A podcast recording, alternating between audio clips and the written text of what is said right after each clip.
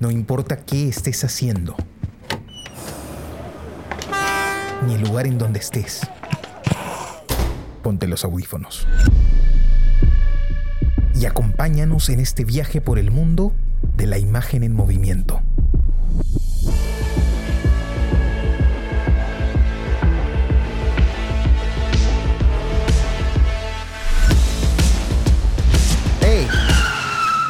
¿Qué cine pasa? ¿Qué tal amigos? Bienvenidos a este nuevo episodio del podcast ¿Qué cine pasa? El podcast donde hablamos de películas que acabamos de ver. Nos gusta decir que están en caliente para nosotros. Los saluda su amigo Carlos de la Torre Paredes. Me acompañan Jesús Alvarado. Hola Carlos, Jonathan, ¿cómo están? Y Johnny Alba. Hola amigos, ¿cómo están? Qué gusto. ¿Qué tal amigos? Siempre es un gusto juntarnos aquí para hablar de cine y esta vez de una película que, que yo he propuesto, una película creo que ya es un clásico pues de, del cine bélico. también es una de mis películas favoritas, definitivamente. Yo siempre he tenido mucho, mucho gusto pues por, por el trabajo de, de, Stanley Kubrick, ¿no? Se trata esta vez de Full Metal Jacket, que ha tenido muchas traducciones, tal vez no, no exactas, ¿no? Pero en, en, Perú se conoció como mm, Nacido para Matar, ¿no? Como Born to Kill, como lo que tiene escrito en el casco el, el soldado principal, ¿no? ¿Cómo, ¿Cómo, se llama? ¿Se me dio el nombre? Joker, ¿no? Joker, ¿no? O sea, su nombre, su nombre es... O sea, no es claro. claro eso, su, apodo, su, ¿no? su, eso es todo, ¿no? Eso es todo lo que se menciona, me parece, ¿no? A, a Tal vez al todos, principio. a, a, todos los personajes los llaman por sus apodos. El apodo que apodos. les puso el, Sí, sí. el- Teniente. Claro, pero su nombre se menciona al principio, de seguro, ¿no? Pero no, se, se pasa desapercibido. Bueno, pero eh, es una de mis películas bélicas favoritas, definitivamente, y la propuse también por eso. Bueno, ya vamos, pues, ¿cuántos? Más de 60 episodios, me parece que ese es el 64, 65, ya perdí la cuenta, pero eh, 66 me parece. Pero eh, no habíamos tocado a Kubrick todavía, ¿verdad? Y Kubrick es un, un director, pues, de, de, culto, definitivamente, así que dije, ah, carambas, toca, toca, toca Kubrick y más después de haber visto una película tan terrible eh, en, en, temática como la que vimos la semana pasada, Tempestad de, de Tatiana Hueso, ¿no? Que nos relataba un tipo de violencia diferente, ¿no? Un, un, tipo de violencia más, más local, más a la que estamos acostumbrados de alguna manera en Latinoamérica. Y pues me hizo pensar en, en otros tipos de violencia, ¿no? Y pensé en el tipo de violencia eh, bélico, el tipo de violencia geopolítico, que esta película me parece que, que la, refleja muy bien. Yo cuando me imagino escenarios bélicos, me imagino esta película. Eh, más allá de, de, lo que nos plantean, por ejemplo, en Rescatando al Soldado Ryan y todo ese tema, ¿no? De, de esa onda tan, eh, tan épica de, de, de, la guerra, ¿no? La, la, la, guerra como algo épico. Yo, yo me imagino algo como esto, más bien, ¿no? La guerra como de la, animalización y la deshumanización absoluta del ser humano, ¿no? Y cómo, eh, cómo eso afecta a todas las partes, porque claro, uno puede imaginarse que eh, la violencia afecta básicamente al, al, que está perdiendo, ¿no? Pero me parece que esta película muestra claramente cómo los seres humanos también se alteran en, en, en estos escenarios y se deshumanizan de alguna forma, ¿no? Entonces, eh, hay una afectación también. Y creo que la película está bien construida en la medida en que juega con estos dos momentos, el, momento de preparación para ese escenario terrible, nefasto, y pues eh, que requiere todo, todo ese contexto en, el que nos ponen en, el primer momento de la película, y ese segundo momento en donde uno que ya está graduado de eso, que ya conoce de alguna forma la, violencia a la que se puede llegar, ya está acostumbrado a, a esquematizarse pues en estos sistemas jerárquicos y aceptar pues eh, la, violencia como un método, eh, se desenvuelven en, es, en, este nuevo escenario que es Vietnam, ¿no? Eh, y todo con, con, un, con un, tono cínico, ¿no? Me parece que la película básicamente eh, muestra personajes cínicos enfrentándose a esta realidad como un hecho más. Un hecho más de, de, la humanidad y es algo que, que hacemos y pues eh, vamos a matar, ¿no? Es, es, algo normal de, alguna manera, ¿no? Y, en, en, el, en, el, transcurso de la humanidad. Y creo que la película de alguna forma juega con eso. Hay, hay, frases muy interesantes, ¿no? Cuando están entrevistando a Joker, por ejemplo, y le preguntan por qué, por qué fue a, a Vietnam, ¿no? Y él dice que él, él quería ser, eh, él quería matar a alguien, ¿no? Él quería ser el primero en su barrio que, que llegue diciendo que había matado a alguien. ¿no? Es, es, eh, hay, una, hay algo ahí en, en la lógica de lo que, son, lo que, de lo que somos los seres humanos, que creo que se ve reflejada en esta película. Y es, interesantísimo cómo, cómo, juegan con esa idea, ¿no? Recuerdo otro momento en donde el instructor, ¿no? Este teniente, eh, les está hablando de, tiradores, ¿no? Que han matado civiles. Le pregunta por un tipo que disparó desde una universidad, desde una, desde una torre en una biblioteca. Luego le pregunta por Lee Harvey Oswald, que es el que, el que le dispara a Kennedy, ¿no? Le pregunta a la gente y después les pregunta, ¿no? Dice, ¿saben dónde aprendieron a disparar así estos, estas personas? Estas personas lograron estas proezas de, del, disparo, ¿no? del rifle. Aprendieron acá con los marines, dice, ¿no? Y ustedes van a poder hacer lo mismo. es tremendo, ¿no? Es tremendo el, discurso que, que maneja en, en, cuanto a su cinismo y a cómo afronta la vida con ese cinismo, ¿no? Y toda la película está repleta de eso, toda la película nos muestra un escenario, eh, me parece congruente con, el ser humano, ¿no? Y el personaje de Joker me, da la idea de que, de que juega bien en, este mundo tan cínico, en donde la muerte, pues, es, es algo natural, es algo normal, y todos están en un, en una, en una permanente eh, en un permanente análisis, me parece, de, su propia circunstancia, ¿no? Él incluso con, esta, con este broche que usa, ¿no? De, la paz, eh, y con el casco pues pintado con Born to Kill, demuestra de alguna forma eh, también esa, duda humana que, que, surge en estos contextos, ¿no? Pero que al final es superada por el mismo contexto. Y eh, él lo dice muchas veces, ¿no? Incluso cuando le preguntan por qué utiliza eh, ese símbolo de la paz y al mismo tiempo tiene el, nacido para matar en el casco escrito, él dice, bueno, es que eh, creo que refleja la dualidad de la vida, ¿no? Y se pone a hablar de Jung, así, pero solamente para fregar al, instructor, ¿no? Perdón, al, coronel, al comandante que, se pone a, hablarle en ese momento. No específicamente por, por querer mostrar algo ni por querer profundizar, en verdad. Eh, aún así, me parece que, que está, que está esa idea, ¿no? Y, está cuando ven a los cadáveres, cuando, eh, es, cuando el director nos muestra estos momentos particulares en donde los soldados se deshumanizan. Eh, este momento del helicóptero donde el, soldado está disparando a, los, a los campesinos corriendo, ¿no? Y, dice algo también bien interesante eh, dentro de este, de este contexto cínico, ¿no? Y es, si corren, son Charlie. Si no corren, también son Charlie, pero obedientes. es, excelente el diálogo, la verdad, ¿no? Y lo ves al tipo riéndose, disparando, un cowboy, ¿no? Y se deberían hacerme una entrevista a mí, yo he matado a más de 150, que no sé cosa. Entonces, eh, nos está mostrando, eh, claro, esa deshumanización que se da en la guerra, pero que a mí me parece tan natural, la verdad, ¿no? Yo, yo no puedo imaginarme un contexto de guerra en donde los seres humanos eh, no, no pisen el palito, por así decirlo, no, no quiebren esos límites eh, que nos permiten coexistir y vivir en sociedad y animalizarse, ¿no? Por eso es que eh, yo siempre, desde, desde, la carrera, ¿no? Desde la ciencia política, cuando, cuando analizo conflictos, lo, hago de esa forma, ¿no? Intento entender que todas las partes están en un proceso muy difícil, muy complicado, y pues es común desnaturalizarse y, animalizarse, ¿no? bueno, tal vez no es, no es, desnaturalizarse, eso es simplemente volver a lo más básico, ¿no? Volver a, ese instinto de supervivencia que nos lleva a, realmente enfrentar, matar y abusar de, otros como, como, medio de defensa, ¿no? Eh, que, creo que lo tenemos de alguna forma ya, ya en el chip. Eh, creo que la película juega con todo eso y el final es, es, interesantísimo, ¿no? Que, salen todos estos soldados sabiendo pues que al final nada de lo que hacen importa demasiado y la muestra es eh, que salen cantando la canción del show de Mickey Mouse, ¿no? O sea, después de haber incendiado una ciudad, después de que han tenido tantos muertos, bueno, están cantando una canción del show de Mickey Mouse, ¿no? Se están riendo de, esa circunstancia en la que están y, se están riendo del mundo y de la vida y, y, de toda la porquería en la que ellos mismos asumen que están, ¿no? Ellos mismos lo dicen siempre, ¿no? Estamos, estamos en la mierda, lo dicen siempre, ¿no? No sé qué opinan, amigos.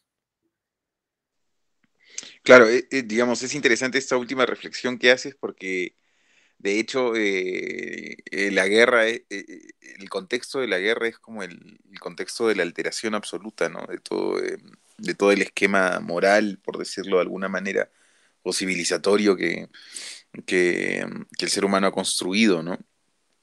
Este, que lo hace de alguna forma predecible, ¿no? Cuando te enfrentas a situaciones de guerra, este, pues, eh, resulta este, dramático eh, y, resulta, pues, a nuestros ojos inhumano, ¿no? Pero en realidad es parte del, proceso de, de, conflicto eh, de la humanidad también, ¿no? Eh, y a mí me parece, siento que la película tiene el gran mérito de reflejar eso, ¿no? Ya lo decías que no, no habíamos tenido la oportunidad de ver ninguna película en el podcast todavía de Kubrick, de conversar de alguna de, de alguna película de él. Eh, y esta es una de las que más recuerdo, ¿no? Kubrick, Kubrick es de los directores, digamos, este, clásicos que más, eh, que quizá más he visto, ¿no? Em, bueno, con Scorsese también, ¿no? O sea, digo, de los que están en, de los que se han movido con relativo éxito en Hollywood, pero, pero que además tienen un sello propio, ¿no? Un, carácter de autoría en sus obras, ¿no? Este, eh, y, claro, y en ese sentido esta película refleja muy bien em, todo ese espíritu de guerra, ¿no? Eh, bueno, para empezar, lo, más interesante, o bueno, lo, lo, lo interesante que observé en esta película la primera vez que la vi fue que, eh, al igual que, mm, que Psicosis, no de la misma manera, ¿no? Porque lo de Psicosis es, es de pronto un poco más radical, pero claro, tiene como este, esta, mm, eh, esta idea de abordar eh, en, contextos determinados este, a personajes distintos, ¿no? Puntos de vista distintos, ¿no? Por esto es que pues, la película claramente Full Metal Jacket la podemos dividir en, en dos partes, ¿no? Y, este, y esto siempre es arriesgado porque, eh, porque hay que volver a construir empatía y hay que volver a construir este, el punto de vista de, de nuevos personajes y, y, otra manera de contar, ¿no? Este, eh, o encontrar digamos, o volver a coger el hilo, ¿no? Para, para este, que la película siga funcionando, ¿no? Em, pero en esa película está, pues, eh, está muy bien logrado, ¿no? Toda la primera parte eh, es como que es el momento como en el que los cadetes llegan, en el que se enfrentan como eh, a la... al...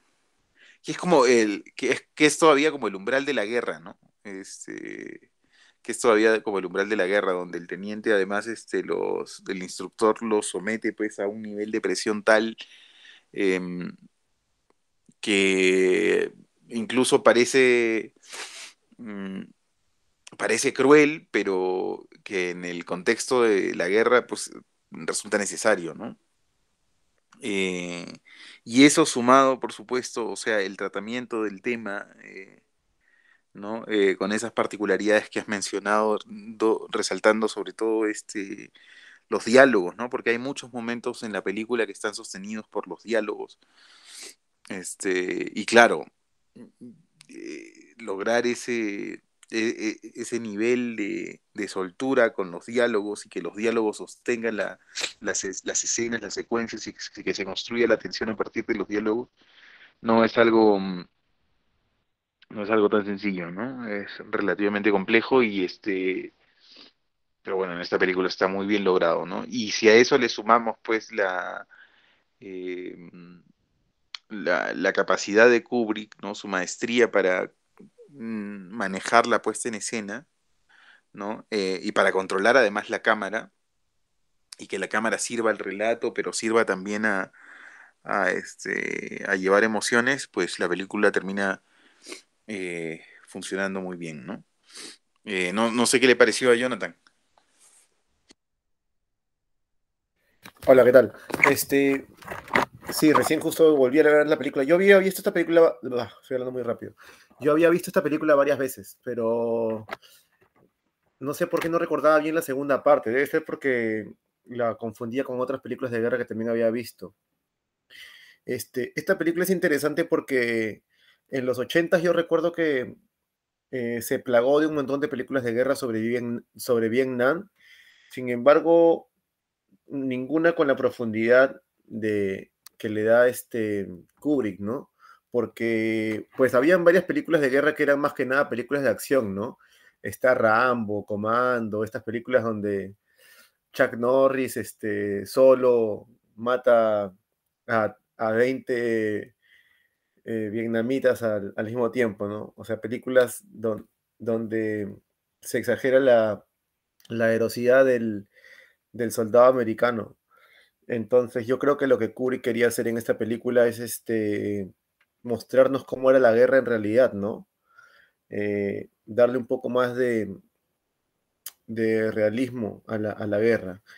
Y, eso creo que en, eso me parece que es de alguna forma pionero, ¿no? Porque ya después, a la siguiente década, llegan rescatando al soldado Ryan, la delgada, la delgada línea roja, o estas películas de guerra que hizo Clint Eastwood, que son Iwo Jima y, y, la versión americana, creo que es La Conquista del Honor, no recuerdo el nombre, pero ya películas de, de guerra. Y, y, la última que he visto y que me, que me gustó mucho, que, que, la vi, que tuve la, la suerte de bien, eh, verla en el cine, yo ya estaba viviendo aquí en Australia, este, fue una que se llamaba, si no me equivoco, 1917, no sé si la ubican. Este, sí, sí, claro. sí y, y, la de 1917 me gustó mucho porque, porque es una película basada eh, en la Primera Guerra Mundial y generalmente el cine se ha enfocado un poco más en la Segunda Guerra Mundial, el cine americano se ha enfocado más en la Segunda Guerra Mundial, ¿no? Este, y la película esta, en 1917, me parecía, toda la película está narrada en una especie de plano secuencia, ¿no? Pero sin embargo, tenía muchas cosas de Hitchcock, de Hitchcock digo, de, de Kubrick.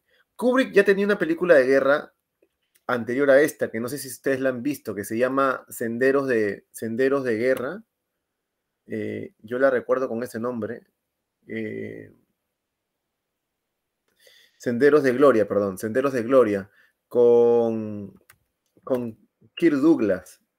Este, y, la, y, también la película Senderos de Gloria es una película en blanco y negra. Sí, se la he visto, se la he visto. Es interesante. Muy buena, muy buena donde que está este, también este, basada en la Primera Guerra Mundial, ¿no? Porque claro, porque Senderos de Guerra está grabada, eh, es una de las primeras películas que hace Hitchcock, ¿no? En, o sea, películas serias, porque Hitchcock ya había hecho películas antes, ¿no? Pero esta, eh, Senderos de Gloria es del 57.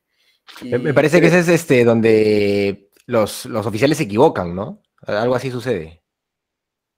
Y mandan, a, mandan una tropa a una colina, algo así sucede, ¿verdad?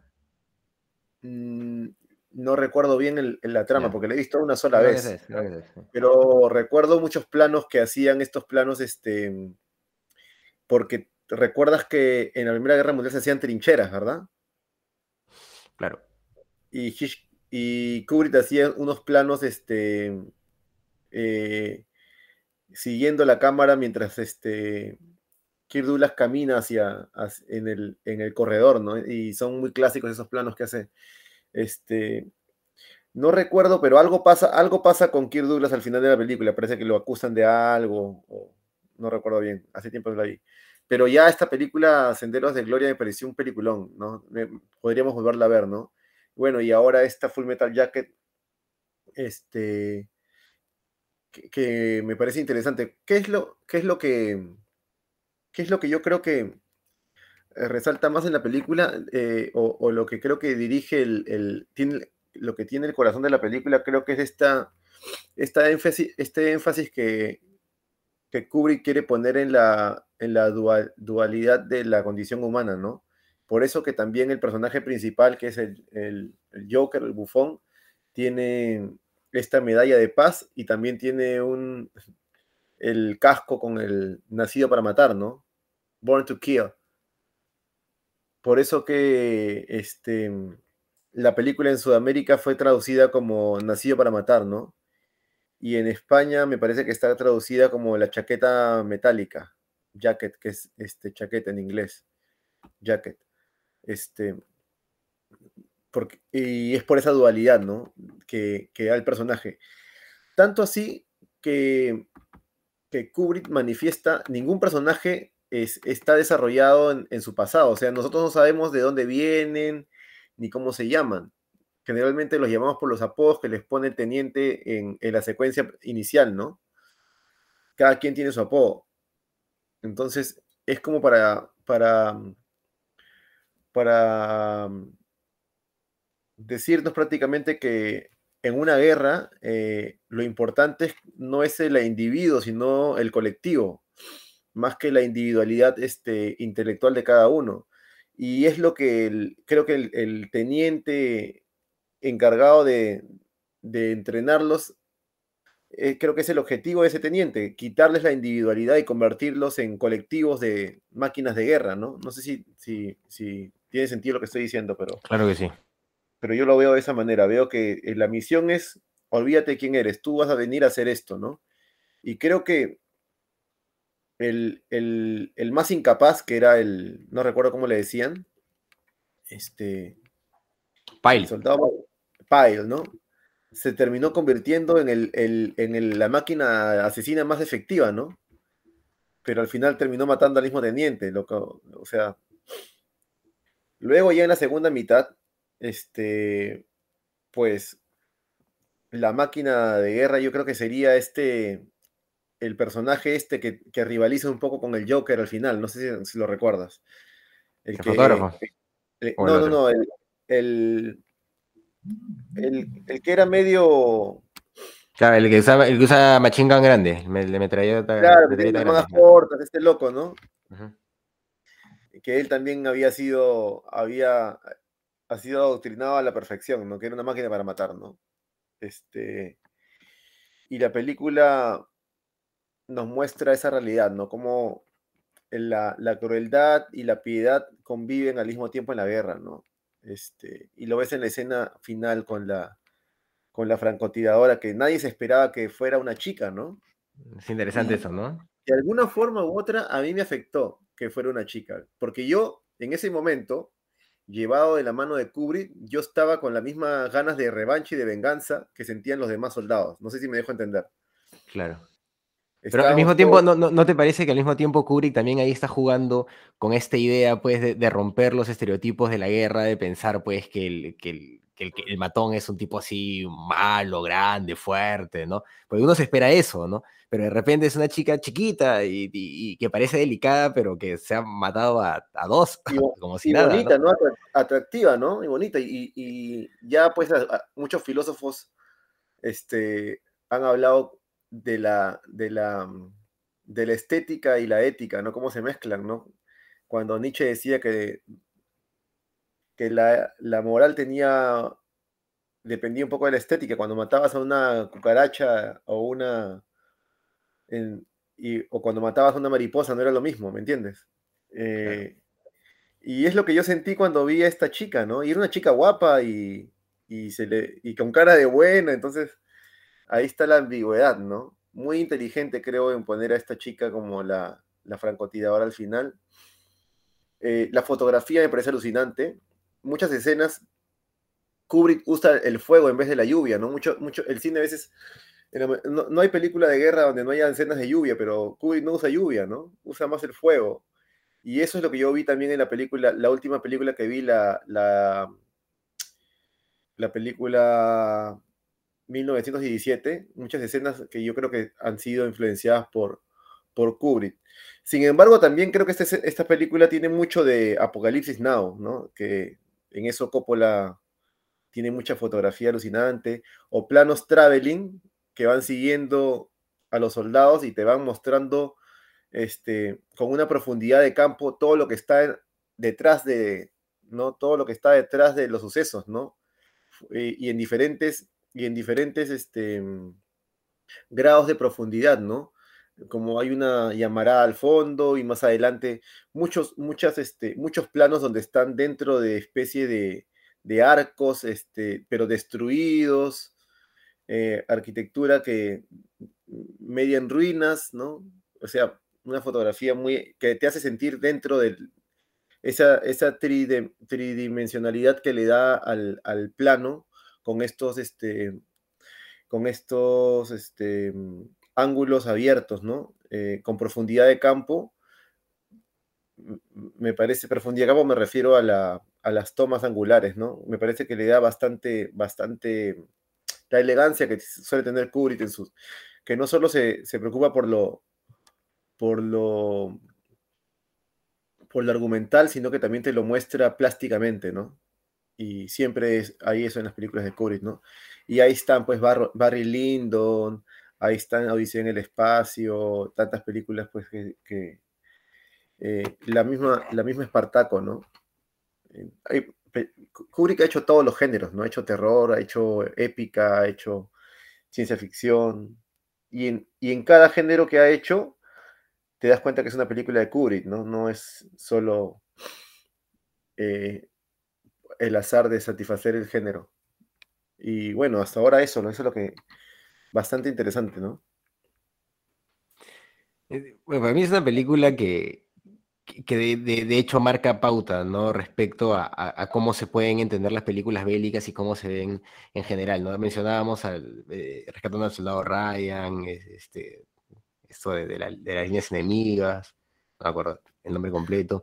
Eh, puedo pensar en Patton también, ¿no? Que es una, gran película, deberíamos verla también algún día.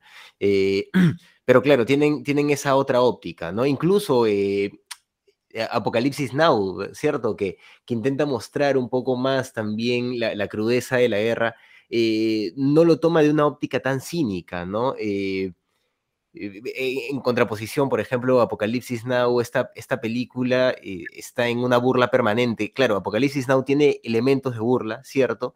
Pero más bien es como un, es un proceso interno eh, de, entendimiento, ¿no? Y de comprensión, a diferencia de, de, lo que yo siento con esta película, que es más que un tema de, de intentar comprender es una aceptación cínica, ¿no? Es decir, ya, pues, carajo, así es, ¿no? Hay que hacerlo. e, e, es, es, otro camino el, el, que sigue Kubrick para abordar esta película y por eso eh, creo que deja una sensación diferente, ¿no? Deja una sensación bastante diferente eh, respecto a otras películas bélicas también. Eh, yo creo que se sienten algunos elementos de, la película bélica, que, es este tema de, por ejemplo, acompañar a los soldados, ¿no? Ante el peligro, las ganas de la venganza, ¿no? Eh, que, comentabas y que se ven un poco tal vez alteradas al enterarnos, pues, de que, de que es un ser eh, que no te esperas, ¿no? Es una, mujer eh, pequeña que no, no debería estar con un rifle y joven, ¿no? Muy joven. entonces te conmociona de alguna forma, ¿no? Eh, pero más allá de eso, esta película permanentemente está tomando eh, lo bélico como, como algo de lo que reírse, ¿no? Eh, las escenas que son fuertísimas, ¿no? Yo, yo, yo las, tengo, las tengo muy marcadas en, mi recuerdo desde muy pequeño.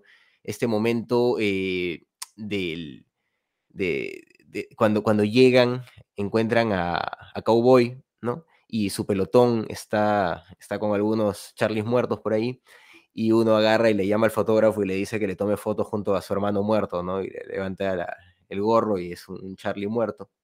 Eh, y, la forma en que lo toma y cómo todos se ríen eh, me, parece muy potente y siempre me pareció bastante potente respecto a, cómo nos muestra eh, e, e, esta óptica, ¿no? Y este, este perfil de la guerra. Y, y previo a eso, otro momento que a mí me parece también trascendental en la película y, que creo que, marca eh, respecto a, cómo interpretamos la película es el momento de, los jabones, ¿no? Porque uno se siente mal, me parece, que todos, todos podemos sentirnos mal en ese momento, pero al mismo tiempo eh, también de alguna forma uno siente que, el tipo se lo merece, ¿no? Y se escucha, eh, o sea, los ha fregado tanto que, que comprendes de alguna manera por qué están reaccionando así y, y no sé, creo que, se hace conexión incluso con, con Joker, ¿no? Eh, eh, en el último momento en donde él duda y, decide desfogarse también porque tiene que ser parte de esa maquinaria, ¿no? Él no puede estar exento de eso. Entonces eh, lo asume simplemente. Pero me, parece que la película nos pone momentos muy, muy críticos, muy interesantes que nos muestran eh, diversos aspectos de, la condición humana, siempre desde una óptica crítica, eh, cínica, siempre desde una óptica cínica, y, siempre desde una óptica de la supervivencia, ¿no? Siempre todos los personajes están pensando en sobrevivir permanentemente, es lo único que importa, ¿no? Es, es, sobrevivir. Y, creo que la estética eh, que plantea Kubrick en la película también apunta hacia eso, ¿no? Mencionabas el tema del, fuego permanente. Claro, es que eh, están en un infierno, ¿no? O sea, eh, ellos viven en un infierno, probablemente hayan salido de un infierno también, y, y Vietnam es simplemente la continuación de eso, ¿no? Y, creo que el teniente lo dice en algunos momentos, ¿no? Este, la referencia permanente que están en la mierda, ¿no? Que están, están jodidos todos, ¿no? Entonces, eh, creo que, esa es más o menos la lógica de la película, ¿no? Eh, y, el jugar con el fuego de manera permanente, el, priorizar estos espacios destruidos, ¿no? Eh, como parte de la estética y también cómo muestra ¿no? Eh, a los a, todos los personajes, a, todos los soldados respecto a la muerte, respecto a lo que están enfrentando, respecto a los miedos que tienen, eh, cómo se burlan de, de, la condición, ¿no? Eh, de la condición humana. Por ejemplo, este personaje que, que, se paraba masturbando, ¿no? Y que por eso iba eh, iba a ser derivado a, su casa, ¿no? Iba a ser derivado al manicomio y luego a casa. Pero lo, veían como algo gracioso, algo curioso, pero el tipo estaba esperando su, eh, ya, su pase, ¿no? Cuando, cuando muere, ¿no? Cuando es este, alcanzado por balas. Entonces, están, todos estos, están todos estos elementos que, que configuran, pues, una, una, lógica propia de la película y me parece que la hacen una película que, que sale de alguna manera, ¿no? De, del clásico cine bélico y se posiciona como algo aparte y algo pues que, que yo creo que va a perdurar respecto a, a cómo tomar eh, el elemento bélico, ¿no? Porque, claro, acá no hay héroes, ¿no? Aquí no hay héroes, aquí no hay nadie logrando grandes cosas. Eh, a la francotiradora tienen que entrar eh, todo, un, equipo de, seis personas para poderla detener. el héroe falla, se le traba el arma, eh, el otro, el, que parece más bobo, eh, termina siendo el que dispara y se emociona con esto y se divierte y se ríe y dice que es un matón, ¿no? Entonces, eh, todo está podrido, pues todo está mal, ¿no? No, no, deberías empatizar con nadie, ¿no? Pero de alguna forma creo que entendemos lo que, lo que están viviendo esos personajes y, Kubrick logra llevarnos a ese infierno también y, y, poder atravesarlo de una, con, este, con esta perspectiva cínica, ¿no? Que, nos permite de alguna manera divertirnos en ese proceso, ¿no? Yo creo que, eso es lo que logra Kubrick y el, introducir estos elementos, pues, como eh, la, prostituta ahí eh, negociando, ¿no? Cuánto va a cobrar y, diciéndole al, al moreno, que es este bola 8, me parece, que, que no puede estar con porque probablemente tenga el pene demasiado grande y él agarrando y demostrándole que no tiene el pene demasiado grande, son elementos que, que de alguna forma también contribuyen a toda esta estética, a toda esta lógica y, hacen de, Full Metal Jacket pues una película relativamente integral, ¿no? Me, da esa impresión. Claro, sobre todo em, Sí, pues es interesante esto que decías que, la, que digamos, va más allá del, género bélico en sí mismo. Y es que, claro, yo pienso que tiene que ver con, con, características de nuestra humanidad de cualquier forma, ¿no? Porque eh, permanentemente en la película están pasando cosas que podríamos considerar como eh, deshumanizantes, ¿no? Porque se está permanentemente tratando de... Eh, o, los personajes están permanentemente expuestos a extremos en los que este, actuar de una manera, digamos, coherente parece, eh, o, ¿cómo decirlo?, de una manera em, humana, de alguna manera, este, parece como que está desdibujado, ¿no? Pero no, que no eh, pero claro, yo lo que me preguntaba es si es que la película nos muestra, y por eso es que de todas maneras generamos cierto nivel de empatía, eh, a la deshumanización o, es que realmente muestra a, los, a los seres humanos eh, nos muestra en esos contextos, como seres humanos también, ¿no? como personas que, bueno, finalmente se adaptan a, eh, a ese infierno y, y, lo sobrellevan, este, y lo sobrellevan de alguna manera, ¿no? Eh,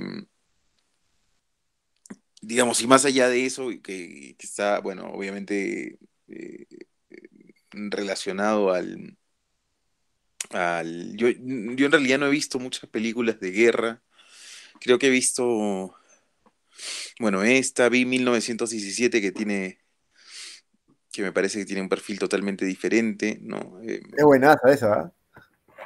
¿Te gustó? A, a, mí no me gustó mucho, pero no, no me gustó mucho, pero... ¿Pero la viste en el cine?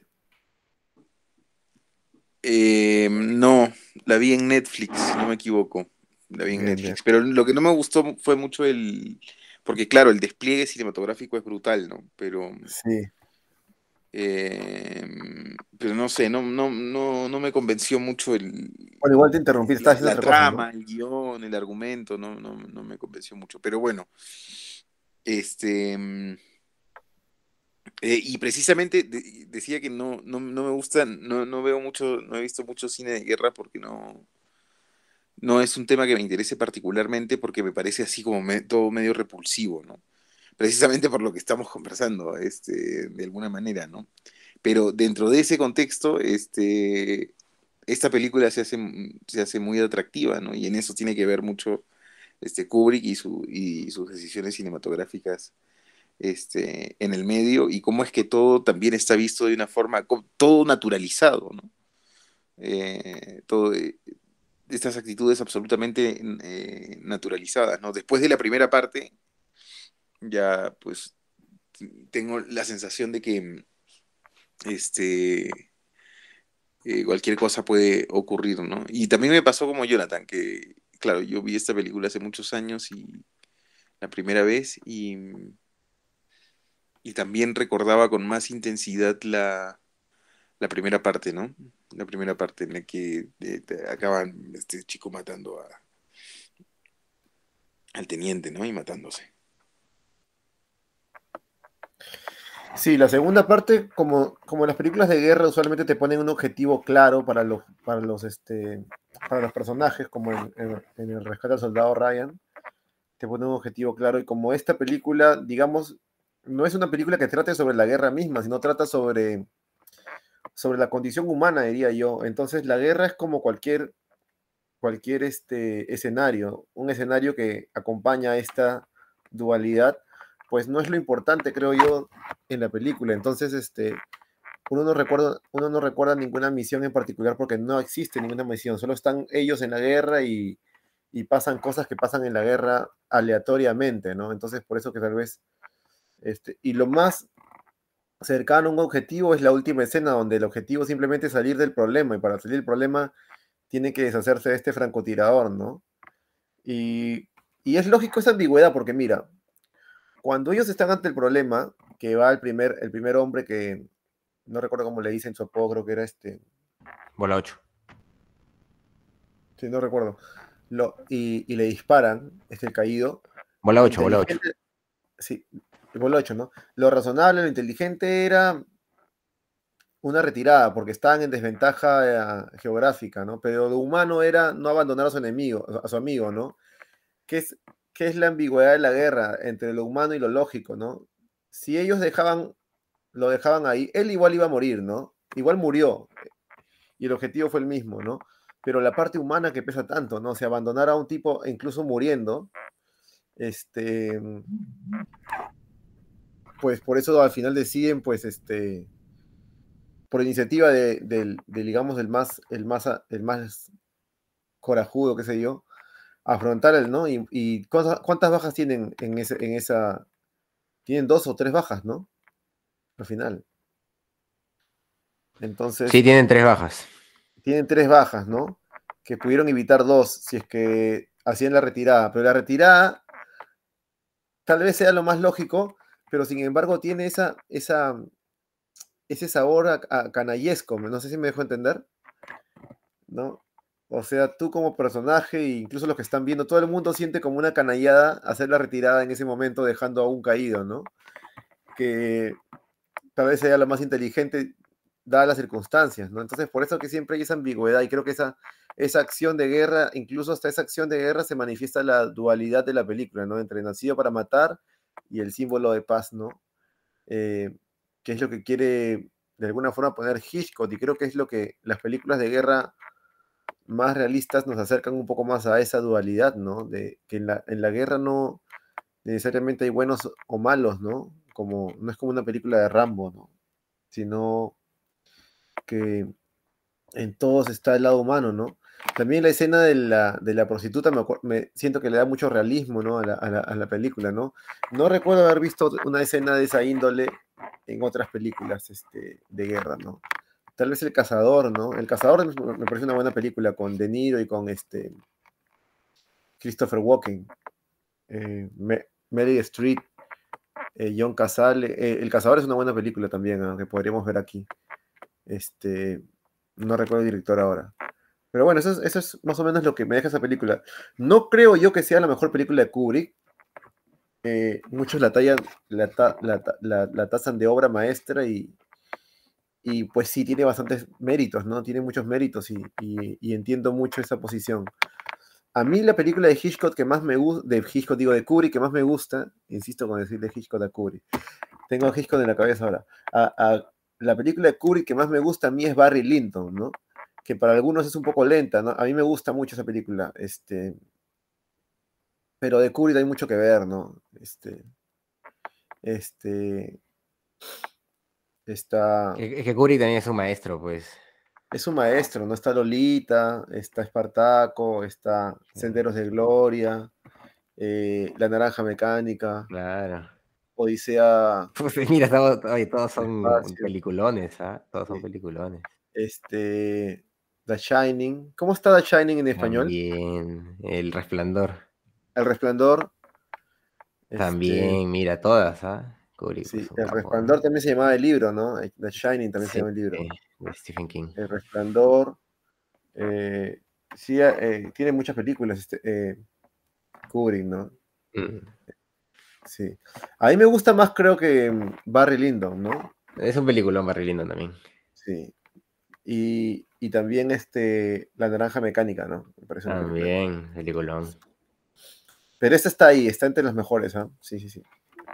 Aparte, tal vez, todas las que hemos dicho está a ese nivel, creo. El tipo es un capo. Tal vez, sí, tal vez por las películas que ha, han sido influenciadas por esta, que de alguna forma, como buenos alumnos, han superado algunas cosas de esta, pues este. Tal vez por eso, ¿no? Pero, anyway, hasta. sí. Algo de lo que no hemos hablado es de la música, ¿no? Creo que Claro, en la, la, la, en la, película funciona muy bien la música, ¿no? Yo, sí. yo, yo, recuerdo claramente no el, el soundtrack, de, ¿no? de, de, Kubrick, ¿no? Pero acá le mete. Le mete rock, rock así, rock de guerra, rock de guerra le mete. Rock sesentero, ¿no? Porque la, la película está basada en los 60, ¿no?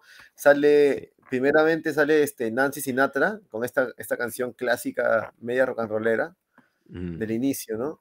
Eh, y después hay buenas, buenas rolas, ¿no? Al final termina con este Pen in Black de, claro. de Rolling Stones, ¿no? Está esta de, de, de, The Bird, no sé cómo se llama, que no me acuerdo cómo se llama. Ah, ya, ya, sí, sí, sí, sí, un clásico. No recuerdo tampoco. Sí, sí. Que le canta Peter Griffin a cada rato en Padre de Familia, es su canción favorita. Sí, ah, es, ¿sí? Un, es interesante. La película, bueno, tiene muchos méritos, ¿no? Definitivamente. Bueno, amigos, ya estamos para calificarla. Ya estamos, ya estamos. Ya estamos, muy bien. A ver, ¿quién empieza? A ver, empiezo yo si gustas. Dale. Eh, bueno, me parece una obra total, bien, bien ensamblada, ¿no? Este, a diferencia de Pelotón, ya había mostrado un año antes la crudeza de la guerra y el otro punto de vista, porque había dicho yo que en los 80s se había, en los 80s había mostrado la guerra, pero más que nada como el héroe americano, un poco irreal, ¿no? El, que un Sylvester Stallone matando a 20, él solito, ¿no? Pero Oliver Stone como que lo adelantó un poco a, a Kubrick, porque Kubrick tenía esta, este, este, estuvo haciendo esta película, escribiendo y todo desde el 83, ¿no? Pero y después sale Kubrick con esto, ¿no? Me parece que es una obra maestra redonda, ¿no? Pero la diferencia entre Pelotón es que Kubrick cuenta dos historias, ¿no? Y las junta muy bien, ¿no? Es como, es como una opereta, ¿no? Y la historia predecesor es importante, ¿no? Para saber cómo uno debe perder hasta cierto punto la individualidad para poder este, asumir la, eh, tarea que, conlleva esto, ¿no? Eh, después, fotografía, eh, en la fotografía, los planos abiertos este, con profundidad de campo, esas escenas de fuego atrás, ¿no? Me parece, la última escena de fuego me parece una pintura tremenda, ¿no? Música, edición. Eh, el guion. Sin embargo, pues no es, no es, para mí no es la obra maestra de, de, Kubrick, ¿no? Yo le voy a poner ahora, le voy a poner un 8. Claro, bueno, sí, yo también em, coincido con el hecho de que todos los elementos confluyen bien en la película, ¿no? Este, em, eh, es una película que, que, merece ser vista, memorable, y bueno, y ahora que hacían la, la recopilación de películas de Kubrick, sí, por supuesto, bueno, de hecho vamos a tener que repetir Kubrick eh, de algún momento eh, para ver alguna de esas obras maestras, ¿no? Donde todas están este, muy bien ensambladas, ¿no? Este, igual yo, yo este, coincido más o menos con Jonathan en el hecho de que no, eh, no es necesariamente la mejor película de Kubrick, pero sí está muy por encima de de, del promedio de, de, películas, ¿no? Este, yo le voy a poner 8.5. Muy bien. Eh, bueno, es una de mis películas favoritas, definitivamente. Eh, por, cómo aborda el, el, contexto de la guerra y cómo aborda la realidad humana. Siempre ha sido una de mis películas favoritas. Yo la he visto cuando, cuando era pequeño, también por, por influencia de mi padre. Eh, hay, cosas en la película que, a mí, de hecho, no, no, me terminan de convencer y es prácticamente, es básicamente la, la actuación de Pyle eh, en este momento del baño, ¿no? No, me termina de convencer eh, su, su, reacción, pero sin embargo, bueno, se hace verosímil de alguna forma, pues, en, en la narrativa de la película, ¿no? creo que también, algo que no, hemos comentado, eh, es interesante a partir de esto poder mm, plantear alguna, algunas eh, preguntas respecto, ¿no? Por ejemplo, a, lo que hoy en día es el bullying, ¿no? Hoy en día se habla mucho del bullying y, cómo afecta emocional y psicológicamente a las personas y creo que en esta película ya hay algo de eso, ¿no? Ya, ya se muestra cómo cuando a una persona la llevas al límite, eh, puede reaccionar a, a, niveles. en Estados Unidos es cosa seria, ¿has visto? Es cosa seria, sí, sí, claro.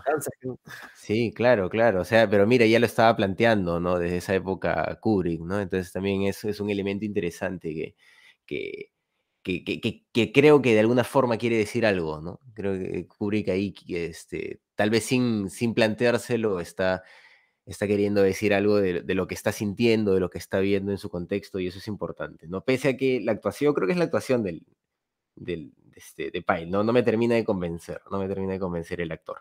Pero en general es una película que, a mí me fascina, su... Eh, justamente hablabas, Johnny, de, este hecho de, que no, no hay un, un objetivo claro, ¿no? O sea, simplemente están ahí, están avanzando, tienen que ir a tal lugar, de repente se encuentra con, un francotirador y tienen que matarlo, pues, básicamente. Eh, esa idea me gusta, ¿no? Me gusta mucho porque, claro, la primera, toda la primera parte sí es orgánica, ¿no? Tienen que llegar a un momento que es la grabación y tienen que superar algunas cosas, ya, básico. Pero la segunda parte eh, rompe todo ese esquema, ¿no? Y es ya es un tema, ya es, eh, el, objetivo no es claro, ¿no? Simplemente el personaje está ahí, está eh, explorando ese nuevo mundo al que lo han metido y, está descubriendo y está entendiendo y está asimilando y creciendo ahí, ¿no? Básicamente es, lo que yo entiendo, ¿no?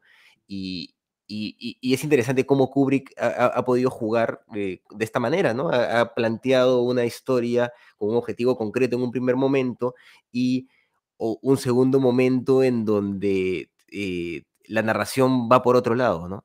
aunque no, no, claro, no es, este, no es fragmentaria, no va por ese lado, pero eh, rompe eh, esta lógica tradicional de personaje persiguiendo objetivo, ¿no? En este caso, simplemente están ahí, tienen que hacer cosas diferentes. el, el, primer momento de más acción es cuando los atacan y tampoco es que pase nada relevante. Porque e, es interesante también, es, es un, un hecho histórico importante este, este ataque masivo de, la, de, las tropas Vietcong eh, contra las bases americanas. Eh, y pues eh, justo su base no, no pasa mucho, ¿no? Es un, ataque pequeño, ¿no? Y se repele rápido. A diferencia de en otros lugares, incluso logran hacer retroceder pues al, al, ejército survietnamita, por lo que sé, ¿no? Entonces, Kubrick de alguna manera eh, plantea este escenario de, cierta seguridad para este personaje, ¿no? Donde él se mueve con cierta seguridad, donde no pasa nada, él le contesta a sus superiores, como que ya está en ese mundo, ¿no? Ya es, su mundo, se va a mover ahí, si, puede, si muere, muere, pues, ¿no? Porque es parte de, lo que está pasando. No es que haya un miedo, no es que haya un miedo permanente a la muerte, no se, no se menciona eso en la película, o no lo he sentido por lo menos. Eh, eh, y, todos estos elementos, pues, contribuyen a que sea una película bastante orgánica y bastante, bastante potente, ¿no? Yo en este caso le voy a poner 9.5. Muy bien, amigos, ahora toca elegir la siguiente película. Y te toca, Johnny. Bien, me toca a mí. Este, como ya había estado con Hitchcock de la mente, y la verdad es porque había estado pensando en proponer una película de Hitchcock. Estaba entre vértigo o psicosis, pero... ahora no hemos visto, ¿no? ahora no hemos visto Hitchcock tampoco, ¿no? Claro, justamente porque estaba pensando que grandes maestros no habíamos visto, eh, los grandes maestros, ¿no? Creo que no hemos visto ni... A Force hemos visto, ¿verdad? Sí, claro, a Force sí. Force hemos visto, también hemos visto este, alguna de Godard, de ellos hemos visto, de... No, de Godard no. De Godard tampoco, de Truffaut tampoco. Fellini tampoco, ¿no? Fellini, no sé. ¿Fellini hemos visto Jesús? No, no. Tarkovsky tampoco. No, Fellini no hemos visto, Tarkovsky tampoco. Sí, Pasolini no hemos visto, tampoco. Tenemos que ver Pasolini también. Pasolini no hemos visto. tenemos que ver, cosas. falta, falta. Tampoco hemos visto Pasolini, Antonioni. Hay varios. Hay varios que faltan, sí, claro que sí. bueno, ahora vamos a ir con Hitchcock. Este, iba a decir Vértigo, pero mejor vayamos con la más pop, que es Psicosis, ¿no? Este, que es la más conocida de Hitchcock. Pero Hitchcock tiene para bastante, ¿ah? Sí. Excelente, excelente. Muy bien, amigos. Entonces, la próxima semana vamos a ver Psicosis de Hitchcock. Muy bien, eso ha sido todo en este podcast. ¿Qué cine pasa? Hemos sido sus amigos Carlos de la Torre, Jesús Alvarado y Johnny Alba. Hasta una próxima. Chao. Chao.